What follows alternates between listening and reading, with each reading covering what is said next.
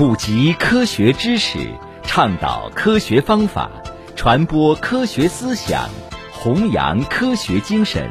科普在线由日照市科学技术协会和 FM 九五日照综合广播联合主办。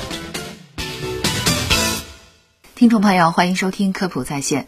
十一月十三日，广东省卫生健康委网站公布十月全省突发公共卫生事件信息。十月一日零时至十月三十一日二十四时，广东全省二十一个地市除新冠肺炎疫情外，报告一起一般级别突发公共卫生事件，为珠海报告的一起沙门氏菌食物中毒，发病四十八例，无死亡。什么是沙门氏菌呢？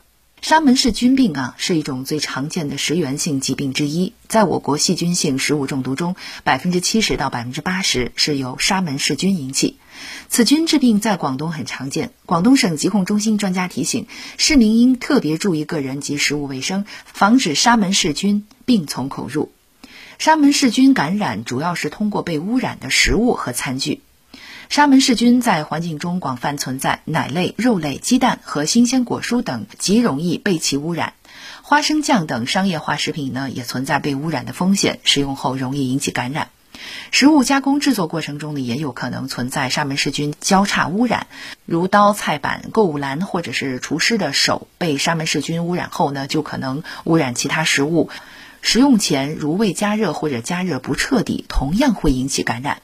此外呢，还可能由于接触患者或被感染的动物，包括宠物后没有做好清洁而发生感染。那么，感染沙门氏菌有哪些症状呢？人感染沙门氏菌后，潜伏期一般为十二到四十八小时，症状以胃肠炎多见，表现为头痛、恶心、食欲不振、呕吐、腹泻、腹痛等。